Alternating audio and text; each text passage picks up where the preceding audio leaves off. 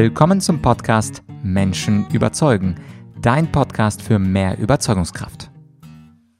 Mein Name ist Vladyachenko und die heutige Podcast-Folge verspricht es spannend zu werden. Es geht um die Corona-Maßnahmen, die uns alle seit März 2020 betreffen. Und mein heutiger Gast, Jura-Professor, behauptet, dass sie rechtswidrig sind, dass sie sogar verfassungswidrig sind. Mein Gast ist heute Professor Dr. David Jungblut. Eine kurze Vorstellung von ihm. Er studierte Rechtswissenschaften und promovierte im Wirtschaftsverfassungsrecht. Er arbeitete als Richter auf Probe und als Staatsanwalt und Zivilrichter und derzeit lehrt er als als Inhaber einer Vertretungsprofessur an der Frankfurt University of Applied Sciences. Und vielleicht noch spannender, er ist Rechtsanwalt in Frankfurt am Main mit den Schwerpunkten Verfassungs- und Ausländerrecht. Warum spannender? Er hat nämlich gemeinsam mit der Rechtsanwältin Jessica Hamed gemeinsam eine Klage gegen die Corona-Maßnahmen in Rheinland-Pfalz eingereicht, darunter gegen die Maskenpflicht. Und was aus der Klage geworden ist gegen die Maskenpflicht in Rheinland-Pfalz, das erzählt er in diesem Interview, aber natürlich auch seine These, dass nämlich die Änderungen des Infektionsschutzgesetzes die Grundstruktur des Grundgesetzes untergraben. Wir sprechen mit ihm ausführlich über den legitimen Zweck der Maßnahmen und ob dieser weggefallen ist aufgrund der sogenannten epidemischen Lage von nationaler Tragweite. Und wir sprechen auch über das Bundesverfassungsgericht und seine Rolle in der Corona-Krise und was eigentlich nach der Corona-Krise äh, passiert, beziehungsweise beziehungsweise wie der rechtliche Zustand nach der Corona, Post-Corona aussehen könnte. Und übrigens habe ich auch meinen kleinen Kontakt in das bestimmende Gremium des Bundesverfassungsgerichts angeschrieben. Und zwar mein ehemaliger Professor Huber ist tatsächlich äh, Verfassungsrichter geworden vor einigen Jahren. Allerdings warte ich da noch auf eine Antwort. Ich vermute mal, dass Professor Huber jetzt als aktives Mitglied des Bundesverfassungsgerichts sich nicht zu dieser Frage äußern wird. Das, dafür habe ich natürlich Verständnis. Insofern hast du auch hoffentlich dafür Verständnis, dass ich jetzt aktuell aus dem Gremium des Bundesverfassungsgerichts höchstwahrscheinlich keinen Richter, keinen amtierenden Richter zu äh, Gesicht oder ans Ohr bekomme. Aber ich finde es dennoch spannend, dass wir hier einen Juraprofessor haben und natürlich auch spannend, wie er nämlich juristisch argumentiert. Das heißt also, Ohren auf, Augen auf geht ja vielleicht auch, wenn du gerade joggst beispielsweise, aber Ohren auf ist immer eine gute Idee in einem Podcast. Sei gespannt auf die Argumentation von und mit Professor Dr. David Jungblut. Sind die Maßnahmen, die Corona-Maßnahmen eigentlich in Einklang zu bringen mit dem Grundgesetz oder verstoßen sie sogar gegen ganz bestimmte Grundrechte? Das und die Antwort dazu weiß mein heutiger Gast, Professor Jungblut. Er ist Professor für das Fach Recht und er ist auch Anwalt in Frankfurt mit den Schwerpunkten Verfassungsrecht und Migrationsrecht. Herr Jungblut, vielen Dank, dass Sie sich Zeit genommen haben. Vielen Dank für die Einladung. Dankeschön. Ich habe gehört und gelesen, dass Sie in Rheinland-Pfalz eine Klage eingereicht haben, unter anderem gegen die Maskenpflicht. Und da bin ich ganz neugierig. Was ist denn daraus geworden? Ja, bisher nicht viel. ähm, man kann das äh, nachlesen äh, auf der Seite Rubicon, ist vielleicht einigen Ihrer, Ihrer äh, Zuhörer bekannt. Da habe ich das äh, relativ ausführlich dokumentiert, wie der bisherige Verfahrensstand ist. Ähm, das Hauptsacheverfahren läuft noch, also das eigentliche Klageverfahren. So ist es, glaube ich, bei allen Corona-Verfahren, die aktuell äh, Anhänge gemacht worden sind. Ähm, aber es sind ja ähm, in eigentlich allen Verfahren, denke ich, sogenannte vorläufige Rechtsschutz oder einstweilige Rechtsschutzverfahren äh, eingeleitet, beantragt worden. Das heißt, um eine schnelle Entscheidung in der Sache zu bekommen oder vorläufig zu bekommen. Ähm, und äh, die Anträge sind abgelehnt worden vom Verwaltungsgericht in Mainz. Ähm, können wir vielleicht gleich im Einzelnen darauf eingehen, auf die Punkte. Um genau zu sein, ist die Sache eigentlich auch schon wieder erledigt, mehr oder weniger, weil sich die Verfahren gegen die, ähm, ich weiß jetzt gar nicht mehr die genaue Nummerierung, ich glaube, gegen die sechste oder siebte Corona-Verordnung in Rheinland-Pfalz ähm, gewendet haben.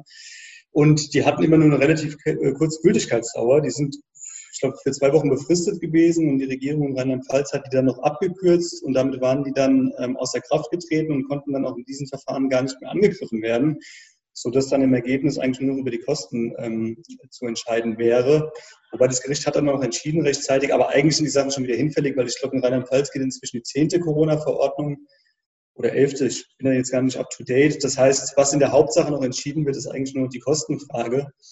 Ähm, aber nichtsdestotrotz, der Hintergrund, der rechtliche ist natürlich die, der gleiche. Es geht um die Maskenpflicht, also speziell in diesen Verfahren. Mhm. Sie hatten, ich habe äh, das Interview mit Ihnen gesehen äh, im sogenannten Fair Talk, äh, was ich auf YouTube verfolgt habe.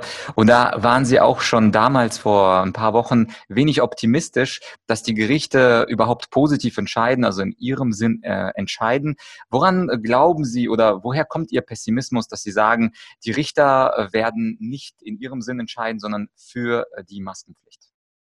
Ja, also das speist sich aus zwei Erfahrungswerten, und zwar einmal aus den Erfahrungen, die ich ganz generell mit der Justiz gemacht habe. Persönlich war ich zwei Jahre äh, dort aktiv gewesen und habe halt einfach da ein Umfeld kennengelernt, das relativ, ja, ich will nicht sagen reaktionär, aber auch nicht besonders progressiv ist. Ja, also relativ ähm, dem Status quo verhaftet ist ähm, eine bestimmte Denkweise, ähm, ohne es jetzt zu sehr pauschalisieren zu wollen, kann man da durchaus erkennen, die halt sehr staatsgläubig treu ist, auch sehr regierungsnah oder treu ähm, sich ähm, definiert oder sich so zumindest darstellt. Ähm, und es hat sich jetzt letzten Endes in den Corona-Verfahren bestätigt. Also man kann eigentlich, denke ich, so tendenziell sagen, vielleicht Ausnahme im Sozialrecht, aber ansonsten ist es so, dass in der Verwaltungsrechtsprechung ähm, aber auch im Strafrecht letzten Endes, ähm, die Gerichte relativ nah ähm, an der, den Entscheidungsmaßstäben der, der Staatsmacht, also sprich der Regierungen stehen oder auch der Verwaltungsbehörden. Also da braucht man relativ hohen Argumentationsaufwand, um da mal erfolgreich zu sein. Und in so einer Sache wie Corona ähm, spielen da wahrscheinlich viele Faktoren rein. Also einmal das halt so, so eine Art prima Facie-Beweis, also Beweis des ersten Anscheins in Anführungszeichen dafür gibt, dass der Staat schon richtig entscheidet, der will schon wissen, was er macht. Ähm, dann in der Sache wie Corona möchte man vielleicht auch nicht Verantwortung dafür tragen, wenn jetzt irgendwelche Menschen äh, zu Schaden kommen sollten. Das ist ja auch die entsprechende äh, Berichterstattung an den entscheidenden ähm, Richtern nicht vorbeigegangen mit Sicherheit. Und der dritte Punkt äh, ist der, dass im Zweifel ähm, Entscheidungen, das stelle ich jetzt einfach mal so als Behauptung in den Raum, ähm, bin mir da auch relativ sicher, sonst würde ich es nicht sagen, Entscheidungen gegen die Regierungen ähm, nicht unbedingt karrierefördernd sind. Ähm, natürlich sind die, äh, die Richter ähm, qua Grundgesetz unabhängig, nur ähm, dem Gesetz oder ja, dem Gesetz unterworfen, insbesondere aus dem Grundgesetz. Das stellt sich aber in der Praxis äh, in meinen Augen relativ anders dar. Natürlich nicht so expresses Verb, ist nicht ausdrücklich, dass wenn man eine bestimmte Entscheidung fällt, dass man dann äh, irgendwie aus dem Amt genommen wird. Das geht äh, schon beamtenrechtlich beziehungsweise nach dem Richterrecht nicht, aber man ähm, ist halt relativ schnell am Ende der Karriereleiter angelangt. EDK nennt sich das ja, im, im Richterjargon, Ende der Karriereleiter. Ähm, und das ist dann so ein Dreiklang sozusagen ähm, der Motivationen oder der Aspekte, die dazu führen, dass die Corona-Verfahren im Zweifel dann eher ähm, so ausgehen, wie sie jetzt regelmäßig ausgehen. Natürlich auch nicht alle, es gibt auch ein paar aus meiner Sicht positive Entscheidungen, aber die sind halt die absolute Ausnahme und letzten Endes auch ein bisschen für mich ein Feigenblatt letzten Endes, weil so eine ein Rechtsschutz suggeriert wird, dass der noch bestehen würde. Ja, da ist ja eine Versammlung zugelassen worden oder da ist mal ein Laden aufgemacht worden. Aber die ganz grundsätzlichen Fragen im Kontext Corona, die werden zumindest Stand heute ähm, vor den Gerichten noch nicht ähm, thematisiert. Vielleicht im Hauptsacheverfahren, aber ich bin da auch äußerst skeptisch. Mhm. Sie hatten auch in einem der Interviews gesagt, dass äh, das Bundesverfassungsgericht, was ja letztlich die letzte Instanz ist, was Grundrechte anbetrifft, dass die relativ still sind aktuell. Und ähm, ich bekomme hin und wieder auch äh, die Pressemitteilung des Bundesverfassungsgerichts. Und eine fand ich besonders interessant. Ähm, die war von ähm, jetzt relativ aktuell, vom 14. August, also vor fünf Tagen. Wir nehmen das jetzt am 19. August auf. Und da ging es um einstweilen Recht, Rechtsschutz bezüglich einer Triageentscheidung. Also was passiert passiert eigentlich, wenn im Krankenhaus nicht genug äh, Geräte da sind, nicht genug Rettungsmaßnahmen äh, oder Ärzte da sind. Und da hat das Bundesverfassungsgericht, das haben Sie vielleicht auch mitbekommen, einen ziemlich interessanten Satz hingeschrieben. Ich zitiere mal das Bundesverfassungsgericht und zwar, da momentan ähm, äh, das momentan erkennbare Infektionsgeschehen und die intensivmedizinischen Behandlungskapazitäten lassen es in Deutschland derzeit nicht als wahrscheinlich erscheinen, dass die Situation der Triage eintritt. Das heißt, mhm. indirekt sagt das Bundesverfassungsgericht ja, es gibt gar nicht das Problem, dass man sich irgendwie um das letzte Bett oder das Beatmungsgerät streitet, sondern es gibt gar keine Aussicht darauf, dass es zu wenige Betten gibt. Und mhm. dazu dann meine Frage, das wäre vielleicht so eine kleine Andeutung des Bundesverfassungsgerichts, dass wir uns möglicherweise gar nicht in einer epidemischen Lage nationalen Ausmaßes befinden. Wie mhm. sehen Sie, äh, wie sehen Sie diese Entscheidung des Verfassungsgerichts? Bundesverfassungsgerichts jetzt im Antrag und auch allgemein, sehen Sie überhaupt eine epidemische Lage nationalen Ausmaßes, wie das ja in Paragraph 5 des Infektionsschutzgesetzes steht und vom Bundestag im März beschlossen wurde? Ähm, also beides natürlich sehr interessante und wichtige Fragestellungen. Ich fange mit der letzteren Frage an, äh, und zwar deswegen, weil ich mich hier etwas kürzer halten kann, weil ich es letzten Endes nicht beurteilen kann, weil ich kein Mediziner bin, kein Epidemiologe, ähm, auch kein Virologe, wobei ich denke, die letzte die erstgenannte Fachgruppe, also die Epidemiologen, sind da etwas ähm, kompetenter letzten Endes, weil die halt das breite Feld im Blick haben und jetzt nicht nur den einzelnen, ähm, die einzelne Arbeitsweise des Virus, nenne ich es jetzt mal, sondern einfach, wie die Verbreitung ist. Und darauf, darum geht es ja letzten Endes, ähm, um die Frage, inwieweit das Infektionsgeschehen vermindert oder sogar vermieden werden kann. Wobei man sich da auch die Frage stelle, kann, stellen kann, auch juristisch, inwieweit es überhaupt ein erstrebenswertes Ziel ist. Also erstmal medizinisch und dann auch juristisch, inwieweit es dann ein Zweck ist, der legitim zu verfolgen ist ist, ein Infektionsgeschehen zu vermeiden, zumindest mit einer solchen Art von Virus. Können wir auch gleich nochmal drüber reden. Äh, da kann ich jetzt, wie gesagt, jetzt äh, keine Antwort drauf geben mit äh, Anspruch auf ähm, Gewähr oder Gültigkeit. Ähm, aber was meine Einschätzung jetzt ist, wenn ich das Infektionsgeschehen verfolge, würde ich sagen, eine solche Situation haben wir eigentlich nicht, wobei auch die Frage natürlich ist, was wird überhaupt unter einer solchen epidemischen Lage verstanden? Da müsste man mal in die Gesetzesbegründung reinschauen, wie das der ähm, Gesetzgeber ähm, definiert hat. Ich habe die Vermutung, ich habe nicht reingeschaut, um ehrlich zu sein, dass da relativ wenig äh, drin steht, weil dadurch zeichnet, zeichnet sich die ganze Corona ähm, die ganzen Corona-Maßnahmen aus, dass man hier relativ wenig dokumentiert findet, sowohl was die Gesetzesbegründungen anbelangt, als auch was die, also die ähm, Gesetzesbegründungen der Parlaments, dieses Parlamentsgesetzes des Bundestages und des Bundesrates, als auch was die Rechtsverordnungen betrifft, die von den Ländern erlassen werden. Das sind ja auch Gesetze, keine Parlamentsgesetze, aber materielle Gesetze, die von den äh, Ministerien erlassen werden. Und da findet sich bemerkenswert wenig, ähm, was überhaupt der genaue Hintergrund oder die Erwägungen der getroffenen Maßnahmen sind.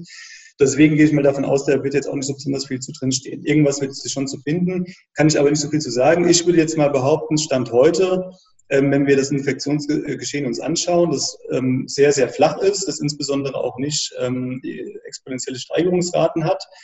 Jetzt mal abgesehen davon, dass etwas mehr getestet wird und dann auch die, die gemeldeten Fälle oder die registrierten Fälle nach oben gehen, muss man aber natürlich, wenn man das irgendwie aufrecht auswerten möchte, dann immer ins Verhältnis zu, zu, den Testzahlen setzen, dass wir keine epidemische Lage haben. Das würde ich jetzt einfach mal so sagen, als Nichtmediziner und auch ohne die Gesetzesbegründung, also die Definition des Begriffes zu kennen, weil wenn wir in der gegenwärtigen Situation davon ausgehen, würde ich mal behaupten, dass wir eigentlich mehr oder weniger ständig eine epidemische Lage hätten, auf andere Viren bezogen. Weil Infektionen, die tragen die Menschen halt mit sich herum, das gehört einfach dazu. Ähm, und wenn man jetzt auf andere Viren testen würde, auch andere Coronaviren, vermutlich wird man auch eine relativ hohe Zahl finden, behaupte ich jetzt jedenfalls mal, dann hätten wir auch eine epidemische Lage. Also wenn man diesen Begriff nicht völlig ver äh, verwässern will, dann jetzt unter Vorbehalt, wie gesagt, kann man eigentlich, denke ich, aktuell nicht davon ausgehen. Das heißt, diese epidemische Lage müsste aufgehoben werden. Aber das ist jetzt ähm, ja ohne Gewähr, weil ich mich da, wie gesagt, jetzt mit der ähm, Definition nicht auseinandergesetzt habe. Ähm, die andere Frage, die finde ich noch viel interessanter letzten Endes, oder was heißt interessanter, die kann ich zumindest etwas besser beantworten ähm, und spielt mir sozusagen auch in meiner Argumentation etwas in die Karten, ähm, weil das haben Sie ja vielleicht auch schon mitbekommen, dass ich äh, der Rechtsprechung des Bundesverfassungsgerichtes relativ kritisch gegenüberstehe oder sagen wir mal dem Verhalten des Bundesverfassungsgerichtes ganz generell. Das bezieht sich jetzt nicht nur auf Corona, sondern auch schon auf die Judikatur davor, die immer so ein bisschen so als pseudoprogressiv sich in meinen Augen darstellt. Also da, wo es niemandem so richtig wehtut, äh, wird halt ab und zu mal den Regierenden auf die Finger geklopft und gesagt, so geht das aber nicht. Und dann wird denen aber dann halt meistens nochmal ähm, eine Nachbesserungsfrist eingeräumt, was ja auch okay ist in bestimmten Sachen. Das Parlament ist der Gesetzgeber, nicht das Bundesverfassungsgericht. Ähm, aber in den Sachen, in denen es jetzt mal etwas salopp gesagt um die Wurst geht, wirklich um fundamentale Fragen, da, ich sage das jetzt auch mal etwas umgangssprachlich, zieht das Bundesverfassungsgericht in meinen Augen regelmäßig den Schwanz ein. Habe ich auch ein paar Beispiele schon für genannt. Da können wir schon in der frühen Zeit der Bundesrepublik anfangen mit ähm, KPD-Verbot, wobei da gerade andersrum, da wurde die KPD verboten, ja, auf äh, wirklich abstrusester Faktenlage. Ähm, äh, NATO-Doppelbeschluss, Euro-Rettungsfonds, äh, Mitbestimmungsurteil. Also da kann man durch alle Jahrzehnte gehen. Da gibt es immer Entscheidungen, wo man sieht, das Bundesverfassungsgericht knickt letzten Endes weg und argumentiert sehr ähm, ausweichend bis teilweise nicht mehr nachvollziehbar. Nur das Bundesverfassungsgericht hat halt keine Instanz mehr, die über ähm, es entscheidet, außer vielleicht der liebe Gott oder der EuGH noch in manchen Fällen, aber der hängt es dann auch nicht so rein. Ähm, deswegen ist auch, wie das Bundesverfassungsgericht sich jetzt verhält, in meinen Augen keine Überraschung. Um es konkret zu machen, was meine Kritik ist am Bundesverfassungsgericht, und dann komme ich auch auf Ihre Frage zurück. Ähm, als Corona hier begonnen hat, ähm, gingen die Verfahren, also die Anträge, die Verfassungsbeschwerden beim Bundesverfassungsgericht relativ schnell rein.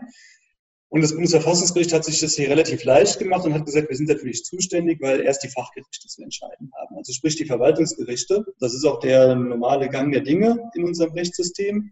Ist ja auch logisch, sonst bräuchte man die anderen Gerichte nicht, wenn man gleich ganz nach oben geht. Nur ist es so in meinen Augen, dass bei einer ganz, bei einer so grundsätzlichen Frage wie Corona, was ja wirklich ähm, ja, fundamentalste Auswirkungen auf unser Zusammenleben hat. Und jetzt gar nicht immer nur Shutdown, auch was die Maskenpflicht und so weiter betrifft. Also wer da von der Hand weisen will oder wegdiskutieren möchte, dass das Auswirkungen auf unsere Gesellschaft, auf unser Zusammenleben hat, ähm, der ist äh, soziologisch und psychologisch in meinen Augen jenseits von Gut und Böse. Das heißt, hier mussten, sollten in meinen Augen relativ schnell äh, eine klare Absteckung erfolgen. Und es gibt die Möglichkeit für das Bundesverfassungsgericht ähm, in der sogenannten Vorabentscheidung, im Vorabentscheidungsverfahren, über bestimmte Punkte zu entscheiden, grundrechtlich ganz ähm, evidente Punkte, die die ganze Gesellschaft betreffen, ohne dass die Fachgerichte, also die Verwaltungsgerichte aktiv werden. Und das hat das Bundesverfassungsgericht bis heute nicht gemacht, weil es die Verantwortung in meinen Augen delegiert. Ja, es, das Bundesverfassungsgericht möchte in meinen Augen darüber nicht entscheiden oder erst irgendwann, wenn sich die ganze Situation vielleicht entschärft hat. In Anführungszeichen entschärft, Stichwort äh, Impfstoff oder sowas in der Art. Wobei dann kriegen sie halt die Impfproblematik irgendwann auf den Tisch gelegt. Ähm, also das Bundesverfassungsgericht zeichnet sich in meinen Augen dadurch aus, dass sie äh, erstmal nicht angenommen haben, die Sache delegiert haben an die Fachgerichte. Äh, sie hätten die Möglichkeit gehabt, die Sachen zu entscheiden. Und die Sachen, die sie dann irgendwann annehmen mussten, weil der einstweilige Rechtsschutz, der schnell geht, bei ihnen angekommen ist, den haben sie erst, da haben sie erstmal alles abgelehnt und dann haben sie sukzessive mal ein paar Sachen zugelassen. Wie gesagt, so ein paar kleinere Versammlungen und so weiter. Aber die ganz grundsätzliche Frage, was überhaupt der, der Sinn und Zweck dieser Corona-Maßnahmen ist und ob dieser Sinn und Zweck, und jetzt nutze ich den Begriff, der gerne benutzt wird in dem Zusammenhang, ohne dass er dann so ausdifferenziert erfolgt, die Frage, ob das verhältnismäßig ist, was hier erfolgt. Die hat das Bundesverfassungsgericht zumindest in meiner Wahrnehmung bisher äh, noch in keiner Weise thematisiert und es sollte es eigentlich in meinen Augen tun in so einer Situation. Insbesondere nach vier, fünf Monaten, in denen wir jetzt mit Corona behelligt werden, sollte doch ein Verfassungsgericht sich dazu irgendwie mal äußern können, in meinen Augen. Als Hüter der Verfassung, als Hüter der Grundrechte, qua Selbstdefinition. So, und jetzt zu Ihrer Frage. Ähm, um den Bogen zurückzuschlagen. Das Bundesverfassungsgericht hat sich also immer dadurch ausgezeichnet, die Sachen mehr oder weniger nicht zu entscheiden oder nur an Randaspekten zu entscheiden. Und genau diese ähm, äh, Vorgehensweise findet sich jetzt auch in Ihrem Zitat in meinen Augen. Ich kenne nicht die ganze Entscheidung, aber das ist jetzt die Kernstelle ähm, äh, so wie ich das verfolgt habe. Weil hier war der umgekehrte Fall gewesen, äh, denke ich. Hier war nicht der Hintergrund gewesen, dass ein äh, Antragsteller, ein Beschwerdeführer die Maßnahmen beseitigt haben wollte, sondern es sollte, glaube ich, gesetzlich festgelegt werden, ähm, dass diese, diese Triage-Situation, äh, wie die zu regeln ist, wenn ich mich nicht täusche. Genau, da die Kläger waren auf jeden Fall aus der Risikogruppe und wollten mhm. für sich beanspruchen, dass diese Triage-Entscheidung kommt. Okay, gut. Also Sie wollten dann den Gesetzgeber verpflichtet sehen wahrscheinlich. Genau. Das Verfassungsgericht kann ja sowas dann eigentlich auch nicht machen, sondern kann nur den Gesetzgeber dazu anhalten, äh, qua Kompetenz, dass der Gesetzgeber hier eine für diese Triage-Entscheidung, also die Situation, ähm, dass halt zu wenig ähm, Beatmungsgeräte äh, oder Intensivstationenbetten zur Verfügung stehen, ob Beatmungsgeräte überhaupt hier äh, noch der aktuelle medizinische Stand der Dinge sind. In der Behandlung ist ja nochmal eine andere Frage, aber das ist jetzt keine juristische Frage in erster Linie. Ähm, also das wollten die ähm, sozusagen dem Gesetzgeber vorschreiben lassen durch das Bundesverfassungsgericht, sage ich jetzt etwas unjuristisch. Und jetzt hat das Bundesverfassungsgericht sozusagen ähm, das gleiche Spiel wieder getrieben und hat gesagt, darüber müssen wir gar nicht entscheiden. Also wieder keine Entscheidung durch das Bundesverfassungsgericht, keine Positionierung, keine Festlegung, weil diese Situation offensichtlich gar nicht gegeben äh, gegeben ist, Überlastung des Krankenhaussystems und nicht äh, absehbar ist. Das sehe ich im Übrigen ganz genauso. das war in keiner Situation nicht mehr zu Corona-Hochzeiten der Fall gewesen. Nur, und deswegen geht Ihre Frage in die völlig richtige Richtung. Wenn das Bundesverfassungsgericht diese Aussage hier trifft, mit guten Gründen, in meinen Augen auch ähm, die einzig richtige Sichtweise, dann müsste es eigentlich konsequenterweise andersherum sagen, wenn äh, wir diese Situation der Überlastung der Krankenhauskapazitäten nicht haben, die auch nicht absehbar ist, dann sind alle anderen Corona-Maßnahmen hinfällig. Weil das, und das ist die nächste Frage, ähm, äh, die auch total verbessert wurde inzwischen. Was ist überhaupt, ich habe es ja auch schon angedeutet, was ist, ist überhaupt der Zweck, der hier verfolgt wird durch die Corona-Maßnahmen? Und es war am Anfang sehr schwammig, so Gesundheitsschutz, so mehr oder weniger. Ähm, in den Rechtsverordnungen findet sich das größtenteils gar nichts. Und dann wurde, glaube ich, irgendwann, ich glaube sogar der, der hessische Verwaltungsgerichtshof ähm, hat es dann judiziert und das Bundesverfassungsgericht sich angeschlossen. Die haben dann so rein interpretiert in den Gesundheitsschutz, dass es über, um eine Vermeidung der Überlastung der Krankenhaussysteme geht, weil es auch in irgendwelchen politischen Aussagen mal erwähnt wurde, keineswegs in Rechtsverordnungen, wie gesagt. So, wenn das jetzt aber der Maßstab ist, ich meine, das ist ein Skandal genug, dass Gerichte sich das irgendwie rausfiltern müssen, was überhaupt hier die Entscheidungs-, der Entscheidungsmaßstab ist, ähm, für die Politik wohlgemerkt. Wenn das der Entscheidungsmaßstab ist und hier besteht keine Gefahr mehr, was das Bundesverfassungsgericht ja jetzt ja offensichtlich festgestellt hat, dann hat es zur Konsequenz in meinen Augen, Sie haben das ja auch schon angedeutet, dass hier alle Corona-Maßnahmen aufzuheben sind. So einfach ist das eigentlich. Also das heißt so einfach, jetzt habe ich zehn Minuten was erzählt oder fünf Minuten, aber das ist der Kern sozusagen. Ja. ja. Deswegen, ja. Äh, also um das nochmal kurz zusammenzufassen, ich habe das auch im März in Erinnerung, dass die Begründung für die Corona-Maßnahmen gewesen ist, dass das, dass das Krankenhaussystem überlastet ist und genau. deswegen müssen wir jetzt diese Schutzmaßnahmen und Grundrechte einschränken, damit nicht alle Menschen in Krankenhäusern sterben, weil sie keine Beatmungsgeräte und Betten haben. Und wenn man jetzt äh, die Situation beobachtet, wie viel Freistand in Krankenhäusern da sind und auch wenn das Bundesverfassungsgericht jetzt gesagt hat, es gibt jetzt keinen keine Dringlichkeit mit dem epidemiologischen äh, oder epidemischen Notstand, dann stellt sich für einen ganz normalen Menschen die Frage, ist jetzt die Begründung weggefallen? Und wenn die Begründung weggefallen ist, offensichtlich, wenn man sich die Krankenhausstände anbetrifft, äh, ist die Voraussetzung für die Corona-Maßnahme, für die Grundrechte nicht, nicht gegeben. Und dann ist natürlich die Frage, wenn man jetzt logisch denkender Mensch ist, also wenn man jetzt einfach nur die Voraussetzung prüft und die Rechtsfolge, ich hatte ja auch zwei, äh, zwei Staatsexamen in Jura, insofern bin ich natürlich kein Professor wie Sie äh, für, fürs das Recht. Ist jetzt aber, auch eine Berufsbezeichnung, ja. Ja, aber, aber äh, wenn man ein ganz normal kritisch denkender Mensch ist, wenn die Voraussetzung nicht gegeben ist, fragt man sich natürlich, warum ist die Folge dann nicht auch weg und warum haben wir weiterhin es mit den Maßnahmen zu tun? Komischerweise aber ist ja der Tenor in den Medien und in der Politik trotzdem, dass die Maßnahmen aufrechterhalten werden, vielleicht sogar wieder verschärft werden. Wie erklären Sie sich das, dass man auf der einen Seite diese Voraussetzungen nicht hat für die Grundrechtseinschränkungen, aber auf der anderen Seite die Politik und die Medien weiterhin von Einschränkungen sprechen? Also da, da, da habe mhm. ich persönlich so eine leichte kognitive Dissonanz. Ja, also der Begriff ist mir jetzt auch gerade in den Kopf äh, gekommen. Ähm, anders kann man das eigentlich auch nicht bezeichnen. Das passt vorne und hinten nicht zusammen. Ähm, und man kann jetzt darüber diskutieren, ähm, warum eigentlich von Anfang an oder fast von Anfang an, am, ähm, im Februar, denke ich, als das Corona-Thema in äh, China aufgekommen ist oder im Januar, ich weiß nicht mehr genau, wann es war, da wurde ja hier der Ball noch relativ flach gehalten medial und auf einmal hat es ein Riesentempo aufgenommen. Und es war meiner Wahrnehmung oder Erinnerung sogar so gewesen, dass die Politik da etwas auf die Bremse getreten hat und das Ganze dann durch die Medien eigentlich befeuert wurde, sodass man den Eindruck gewonnen hat, dass die äh, Politiker richtig getrieben worden sind letzten Endes von Seiten der Medien. Aber ist letzten Endes auch nicht so wichtig, was jetzt Ursache und Wirkung ist. Es ist ähm, rational ähm, eigentlich nicht erklärbar.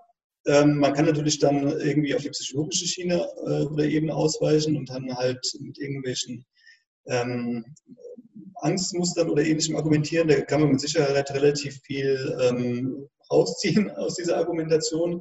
Aber es ist in meinen Augen, also das sind ja jetzt auch keine, ich sag mal salopp, keine Idioten, die da irgendwie in der Verantwortung sind. Ähm, und eine gewisse Rationalität ist ihnen, denke ich, auch durchaus gegeben. Ähm, und so wie sich die Situation momentan darstellt, kann ich das also diese äh, Argumentation, dass es irgendwie noch, äh, dass sich alle im Angstmodus befinden, eigentlich nicht mehr, äh, nicht mehr so ganz ähm, nachvollziehen oder entsprechend einordnen. Deswegen gibt es dafür irgendwelche anderen Gründe.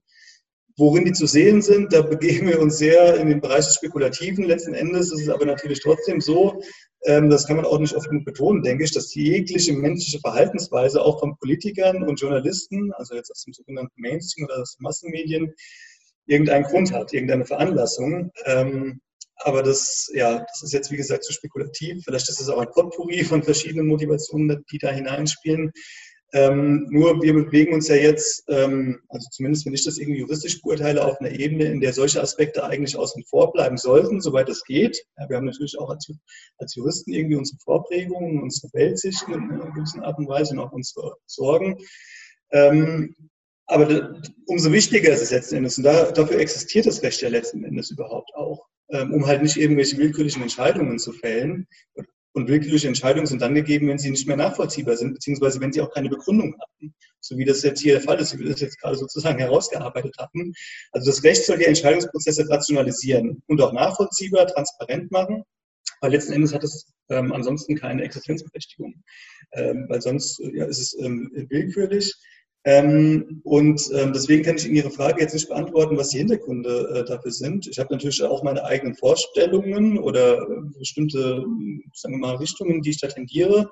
Ähm, aber die sind jetzt einfach zu unsubstantiiert, um die hier jetzt vorbringen zu wollen. Ähm, ja, also sobald man ins Spekulative geht, macht man es natürlich auch relativ angreifbar.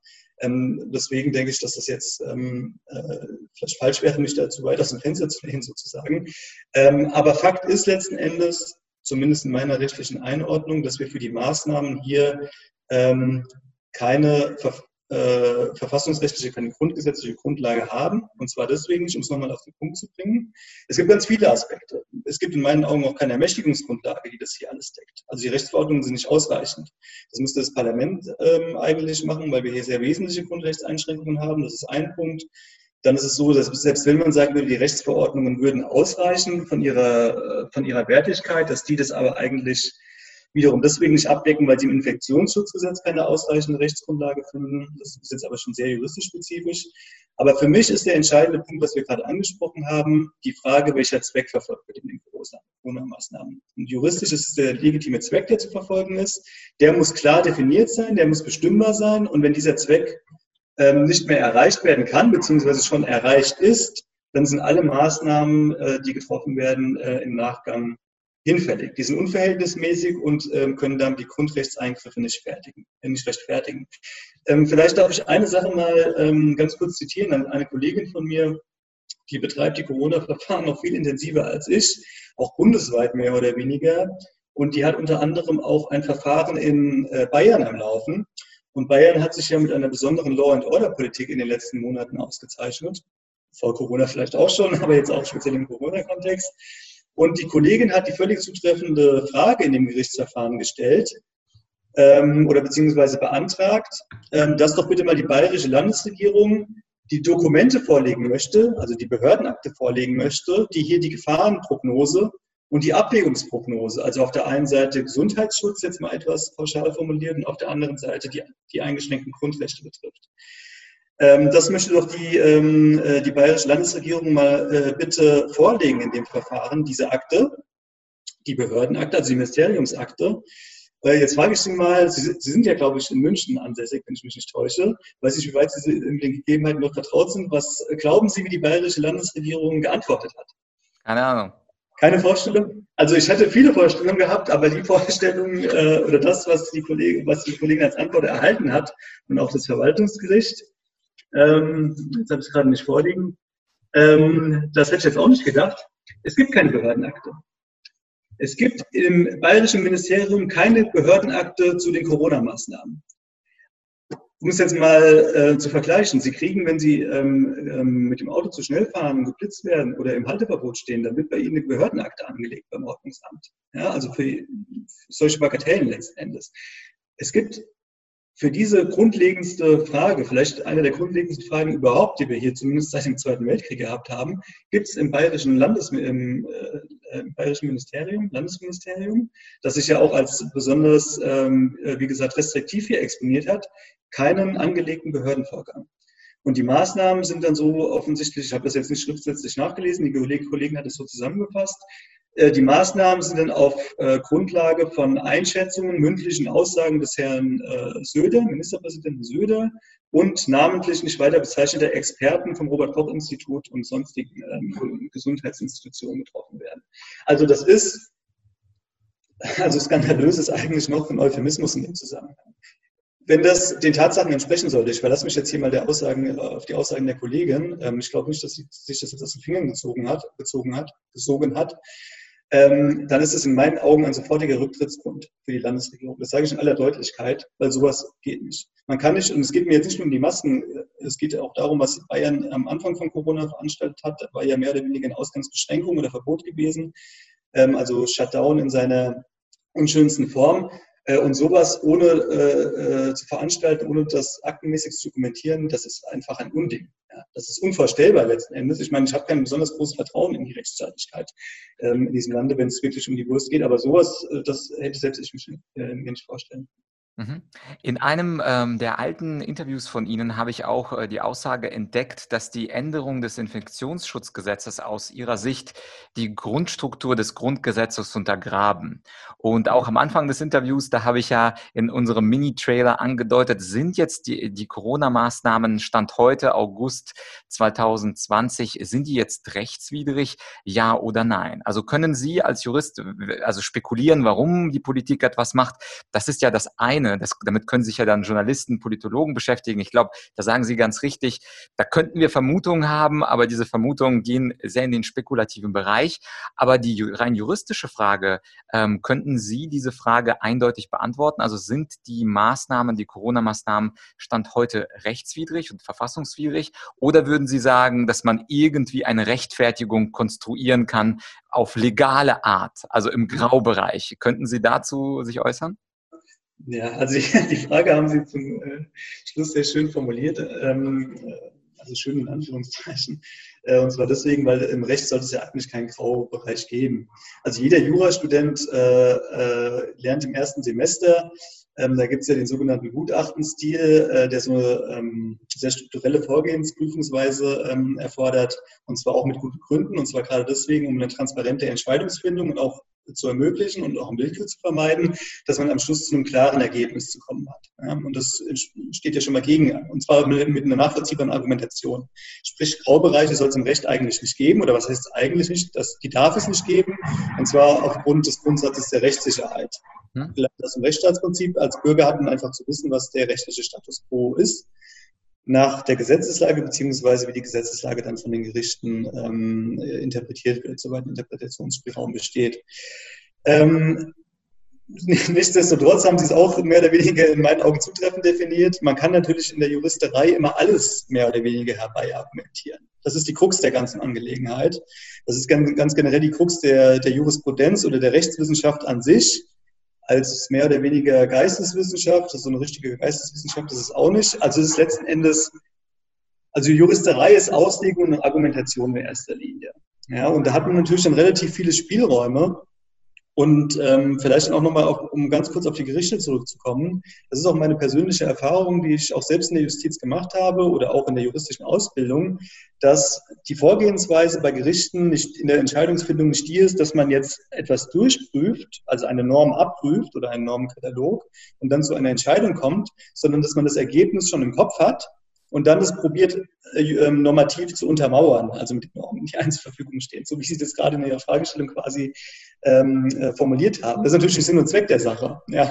dass man das Ergebnis schon vorher im Kopf hat, so nach einem gesunden Bauchgefühl und dann das probiert irgendwie juristisch dann äh, äh safe zu machen, sondern man sollte halt eigentlich im Wege der Durchdeklinierung der Normen zu dem Ergebnis kommen. Aber so ist halt ähm, die Rechtspraxis in meinen äh, Augen, äh, zumindest in einigen Teilen, wenn nicht in weiten Teilen, ist auch allzu menschlich letzten Endes. Aber gut, das ist auch nochmal ein Thema für sich, weil die Gerichte auch gar nicht die Zeit haben, sich auf den Dingen so in der angemessenen ähm, ähm, Zeit mit auseinanderzusetzen und natürlich auch gewissen anderen Zwängen ausgesetzt sind, auch psychologischen Zwängen, Karrierezwängen, die ich am Anfang alle genannt habe.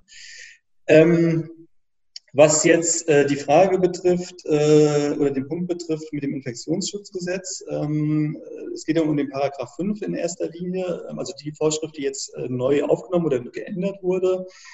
Ähm, ich, um ehrlich weiß ich jetzt gar nicht mehr so genau, ähm, was ich da geschrieben hatte. Ich glaube, das war im Sputnik-Interview gewesen. Ähm, was in meinen Augen ähm, bei Paragraph 5 in erster Linie problematisch ist, dass wir jetzt hier so eine Vermischung der Kompetenzen ähm, der Bundes- und der ähm, Länderebene haben. Also wir leben ja in einem föderalistischen Staat ähm, Herr Jungblut, wenn ich, wenn ich Sie da kurz unterbrechen darf, also bevor wir zu Paragraph 5, 5 gehen, ich hatte ja schon mal äh, in dieser Sendung auch zwei Bundesverfassungsrichter, also einmal den äh, Paul Kirchhoff, der sich mhm. unter anderem für Kriterien für die Triageentscheidung, also der sie aufgestellt hat in, in einem Interview, und auch den ähm, Hans-Jürgen Papier, den ehemaligen Präsidenten des Bundesverfassungsgerichts. Und ich bin immer jemand, der gerne wirklich die Meinung der Person haben möchte. Ich habe zum Beispiel Herrn Papier, er hatte in seinem Buch die Warnung, dass war kurz vor Corona, also Anfang, Anfang März, wo es noch gar nicht losging, gefragt, halten Sie denn die Flüchtlingsmaßnahmen der Bundesregierung für rechtswidrig? Ja oder nein? Und dann mhm. ähm, hat er so ein bisschen ausweichend geantwortet und ich habe ihm gefragt, ja, ähm, waren die jetzt rechtlich in Ordnung, rechtswidrig ja oder nein? Und dann hat er tatsächlich gesagt, äh, ja, die Maßnahmen der Bundesregierung im, äh, in der Flüchtlingsproblematik waren rechtswidrig. Mhm. Und äh, deswegen, also wenn ich darf, würde ich Ihnen die Frage deswegen nochmal stellen, würden Sie sagen, dass die Eingriffe in die Grundrechte rechtswidrig sind? Könnten mhm. Sie darauf ähm, wirklich eine eindeutige Antwort geben? Und wenn mhm. nein, verstehe ich das auch, aber Sie verstehen, als, Interview, äh, als Interviewer versuche ich schon eine Meinung aus dem Gast herauszuholen und ich hoffe, Sie erlauben mir das. Ja, selbstverständlich. Ich bin Ihnen auch dankbar, dass Sie mir die Frage nochmal stellen. Ich hatte nämlich noch in Erinnerung, dass Sie noch eine Frage gestellt hatten. Ich habe mich jetzt aber nur an den Paragraph 5 erinnert. Ähm, also vielleicht ganz kurz, und ich beantworte Ihnen die, Klage, die Frage gleich in der Deutlichkeit, also was meine Rechtsauffassung betrifft. Ähm, prinzipiell ist es, ähm, was heißt nachvollziehbar, menschlich nachvollziehbar, dass die Juristen, und zwar aufgrund des, dessen, was ich gerade beschrieben habe, sich meistens etwas winden. Und auch die Gerichte winden sich, weil es gibt halt keinen Wahrheitsanspruch in der Juristerei. Es gibt nur Argumentationen, die sind vertretbar, so sagen es die Juristen, beziehungsweise nachvollziehbar oder nicht nachvollziehbar, aber es gibt hier kein richtig oder falsch. Und deswegen lassen sich Juristen ungern festlegen und das ist, glaube ich, vielleicht auch einer der Hintergründe, warum sich relativ wenige Juristen zu Wort melden. Also ich weiß auch von einem über zwei Ecken jetzt allerdings von einem Rechtsprofessor, der sich auch, der angefragt wurde zu Beginn ähm, ähm, von Corona, ob er sich äußern möchte ähm, dazu. Und er war auch sehr kritisch, denke ich, eingestellt. Und er hat, seine Antwort war dann die gewesen, ich kann es ja eigentlich nur falsch machen, egal was ich sage. So, das ist natürlich ein bisschen eine fragwürdige Sichtweise äh, in meinen Augen, weil dass man sich irgendwie positioniert, das sollte gerade bei einem Juristen eigentlich dazugehören. Aber ich kann es, wie gesagt, nachvollziehen. Es liegt auch an unserer juristischen Sozialisierung so ein bisschen. Deswegen kann ich es auch verstehen, wenn ein Herr Papier sich etwas findet, gerade bei so einem politisch gesamten Thema wie der Flüchtlingskrise.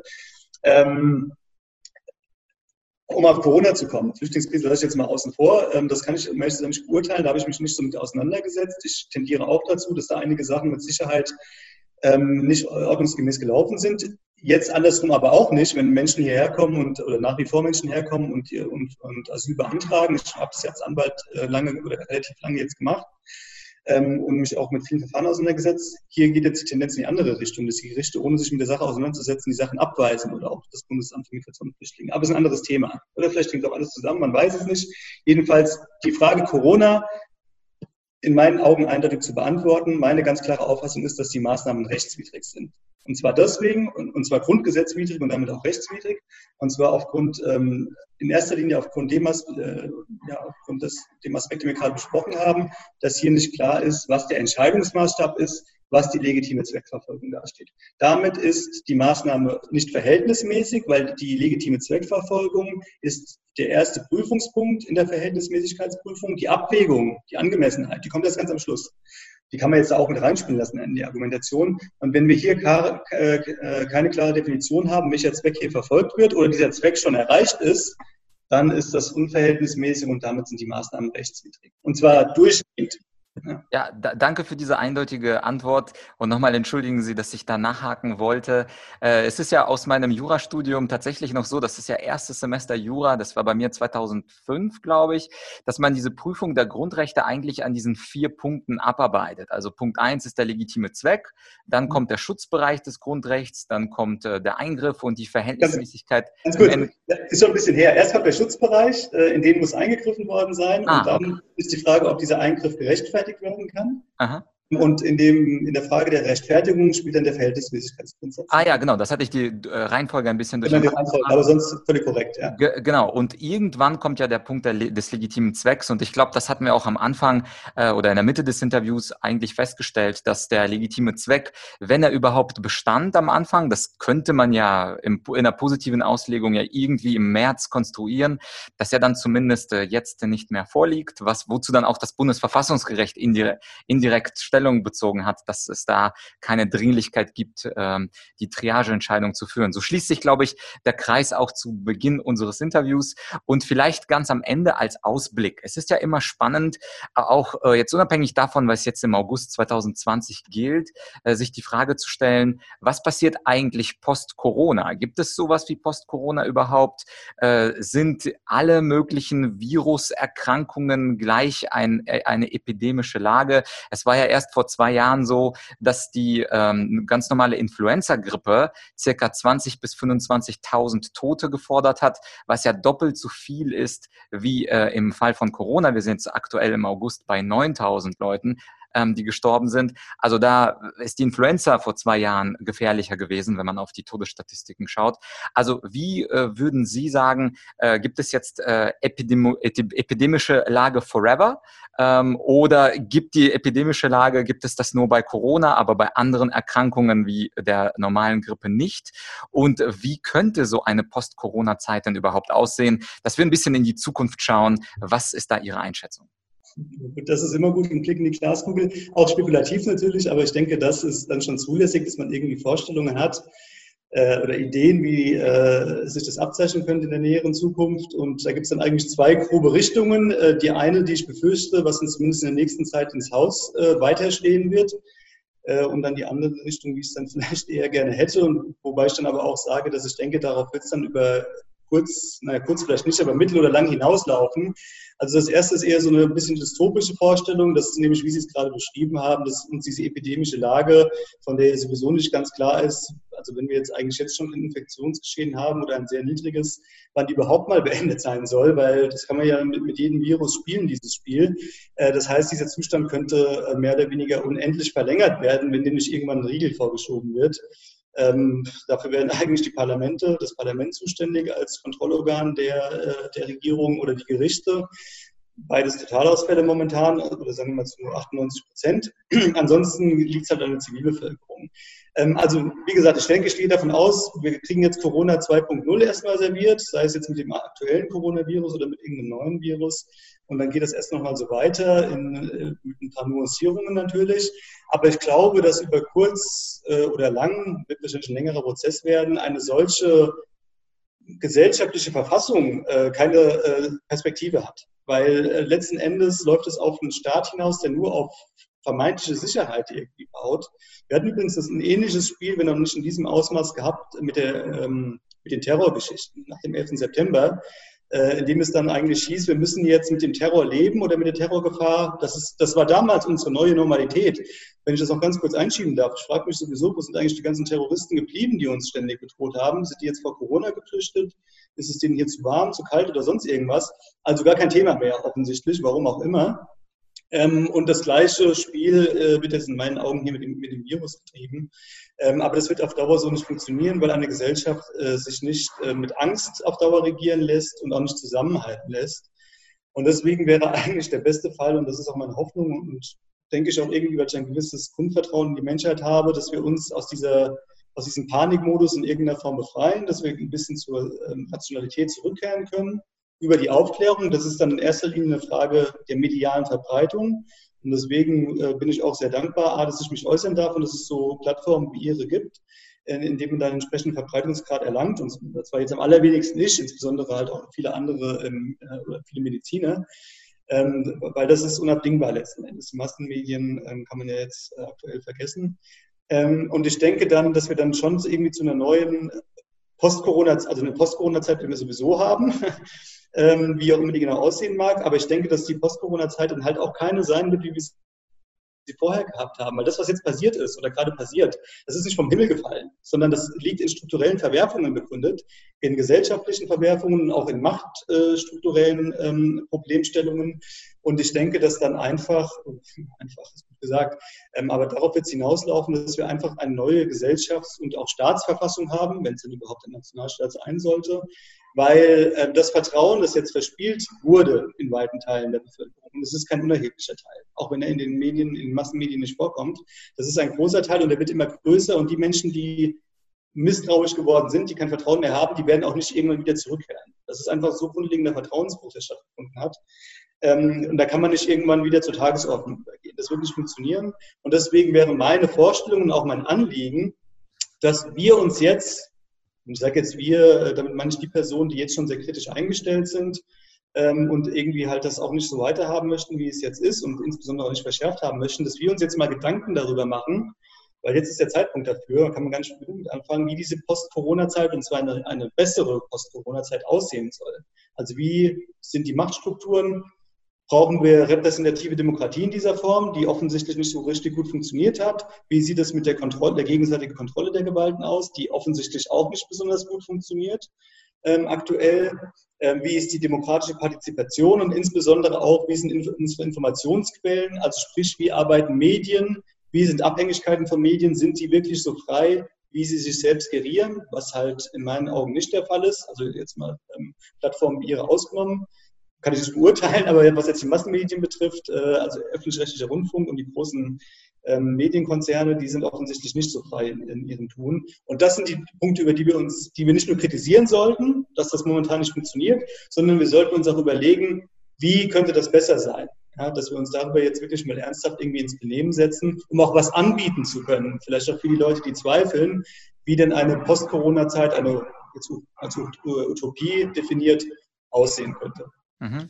Letzter Punkt, ganz kurz, wenn ich das noch sagen darf, weil ich mich natürlich auch immer in etwas gefährliches Fahrwasser begebe, wenn ich so, ähm, das hatte so einen umstürzlerischen Anbruch sozusagen, wenn man sowas formuliert. Das Grundgesetz gibt es her, Artikel 146 Grundgesetz. Das ist die letzte Vorschrift im Grundgesetz. Da steht äh, explizit drin, dass das deutsche Volk sich eine eigene Verfassung geben kann. Und zwar insbesondere so auch die Auslegung der Rechtswissenschaft, auch des Bundesverfassungsgerichts, denke ich, in Verfassungskrisenzeiten. Und ich denke, jetzt haben wir eine Grundgesetzkrisenzeit. Und das wäre vielleicht der richtige Zeitpunkt, diese Norm dann mal zur Anwendung zu bringen, aber halt auch mit einem Konzept, das man halt irgendwie ausgearbeitet hat. In welcher Form Okay, Herr Jungblut, äh, ich danke Ihnen ganz herzlich für das Interview. Ich finde es schön, wenn man interessante Argumentationen hört und ich glaube, unsere Analyse oder vor allem Ihre Analyse bezüglich der Grundrechtseingriffe und ihrer Rechtswidrigkeit ist auch für Nichtjuristen verständlich gewesen und dafür haben Sie ein ganz, ganz herzliches Dankeschön, dass Sie sich auch die Zeit genommen fürs Interview. Natürlich, äh, falls äh, Menschen, falls du Kommentare hast zu diesem Video oder eine eigene Meinung hast, gerne unter dieses Video reinschreiben. Herr Jungblut und ich sind natürlich wirklich sehr gespannt, äh, was deine persönliche Auffassung ist von dem, was wir gesprochen haben. Und ansonsten, Herr Jungblut, ich hoffe, dass wir natürlich keine große Revolution haben werden, sondern dass die Vernunft sich langsam äh, verbreitet und nicht der Schrecken. Und vielleicht äh, gibt es eine epidemische Lage des rationalen Verstandes, der dann nach und nach mehr und mehr Menschen anheimfällt. Und am Ende des Tages sind wir alle klarer und sehen wir klarer in dieser Krise. Danke nochmal für das Interview und ich wünsche Ihnen natürlich alles Gute. Ich danke Ihnen. Tolles Schlusswort. Epidemische äh, Rationalität, das wäre wirklich wünschenswert. Ja. Danke. Ich danke Ihnen vielmals. Alles Gute. Ja, das war also das längere Interview mit Professor Jungblut. Bin natürlich sehr gespannt, was du von den Ausführungen hältst. Wenn du magst, kannst du mir gerne deine Meinung oder auch deine Rechtsauffassung gerne zusenden an podcast.argumentorik.com. Es ist ja immer schön, nicht nur in eine Richtung zu sprechen, sondern Kommunikation soll ja idealerweise bidirektional sein, also in beide Richtungen gehen. Und wie dir wahrscheinlich aufgefallen ist, die Juristen sind grundsätzlich eher ganz gut darin zu argumentieren. Kein Wunder, also, dass ich auch Jura studiert habe und kein Wunder, dass ich dir auch gerne ein paar Argumentationstipps geben würde, damit auch du im Alltag, jetzt nicht vielleicht unbedingt zum Thema Corona-Maßnahmen, aber damit du im Alltag besser argumentieren kannst. Und dazu hast du zwei Möglichkeiten. Zum einen ist es mein kostenloses E-Book Weiße Rhetorik. Da präsentiere ich dir die zehn Gebote der Argumentation. Und das Schöne an Argumentation, es ist völlig egal, in welcher Branche du tätig bist, ob im Bereich Online-Marketing, im Bereich Brötchen Brötchenverkauf oder im Bereich Aktienfonds. Argumentation funktioniert in allen diesen Bereichen auf gleiche Art und Weise. Insofern, wenn du diese zehn Gebote der Argumentation mitnehmen möchtest, dann lad dir gerne das E-Book äh, Weiße Rhetorik von mir herunter. Das findest du in der Beschreibung de des Podcasts. Und das Zweite, wenn du Online-Kurse bevorzugst und da auch noch tiefer in das Thema Argumentation einsteigen möchtest, dann empfehle ich dir dazu meinen Online-Kurs Argumentieren, Überzeugen, Durchsetzen. Da geht es nicht nur um unterschiedliche Argumentationsschemata, sondern auch um sogenannte abstrakte Argumentationstypen, konkrete Argumentationstypen und auch Widerlegungstechniken. Also wenn du diesen circa dreistündigen Videokurs durcharbeitest und dir wirklich dazu Notizen machst und auch die Umwandlung der abstrakten Theorie in dein konkretes Geschäftsfeld, ja, dann kann sich niemand mehr vor deinen Argumenten retten. Insofern empfehle ich dir ganz, ganz von Herzen diesen Online-Kurs Argumentieren, Überzeugen, Durchsetzen. Auch diesen Kurs findest du verlinkt in der Podcast-Beschreibung und wie immer sind die ersten drei Lektionen kostenfrei. Das heißt also, geh auf die Seite, Scroll ein bisschen nach unten, dort findest du einen Vorschau-Button. Wenn du diesen Vorschau-Button klickst, dann kannst du in den Kurs hineinschauen und natürlich hoffe ich, dass du von der Qualität überzeugt sein wirst und dir diesen Online-Kurs besorgst. Und das E-Book, das dient ergänzend dazu, das sind also nicht gleiche Informationen, sondern ergänzende Informationen auch durchs E-Book. Ich weiß nur aus Erfahrung, die einen hören lieber, die anderen lesen lieber, die anderen sehen lieber und von mir bekommst du natürlich all in one. Also ein bisschen Podcast, ein bisschen Online-Kurs und auch ein bisschen E-Book. Ja, wenn dir diese Folge gefallen hat und wenn auch du eine Diskussion anregen willst mit deinen Freunden zum Thema Corona-Maßnahmen und ihre Legalität oder ihre Illegalität, dann würde ich mich natürlich freuen, wenn du diese Podcast-Folge teilst mit deinem Freundeskreis, vielleicht auch mit deinen Kollegen und wenn du sie irgendwo postest bei LinkedIn, bei Xing, bei Facebook. Also mich würde es du sehr glücklich machen, wenn du diesen Link dieser Folge einfach mal nimmst und diese Podcast-Folge irgendwo in deinem Social Media teilst oder per E-Mail teilst. Denn das Wissen, was wir teilen, das vermehrt sich und wird nicht kleiner. Und natürlich hilfst du damit auch, den Podcast mehr in die Sichtbarkeit zu bringen und dadurch vielleicht auch den einen oder anderen amtierenden Bundesverfassungsrichter und natürlich andere wichtige Genossen und Genossinnen in der Welt zu überzeugen, hier im Interview Review vorzusprechen. Also danke dafür, wenn du diesen Podcast teilst. Natürlich auch danke dafür, wenn du diesen Podcast bewerten kannst auf iTunes und Spotify. Und natürlich auch danke dafür, wenn du mich abonnierst. Und ich bedanke mich meinerseits mit ständig neuen Folgen, entweder in Form eines Interviews mit tollen Gästen oder in Form von Solo-Folgen nur mit mir und ein bisschen Theorie rund um die Überzeugungskraft. Für heute war es das. Heute, wie gesagt, eine sehr lange Folge. Ich wollte sie nicht teilen, weil sie inhaltlich sehr, sehr eng äh, mit, miteinander, mit sich zusammenhängt. Insofern heute mal ein ganzes Interview am Stück. Und wie gesagt, äh, danke für das Weiterleiten, danke für das Teilen, danke für das Bewerten und hoffentlich bis in ein paar Tagen wieder bei Menschen überzeugen. Bis bald, dein Vlad.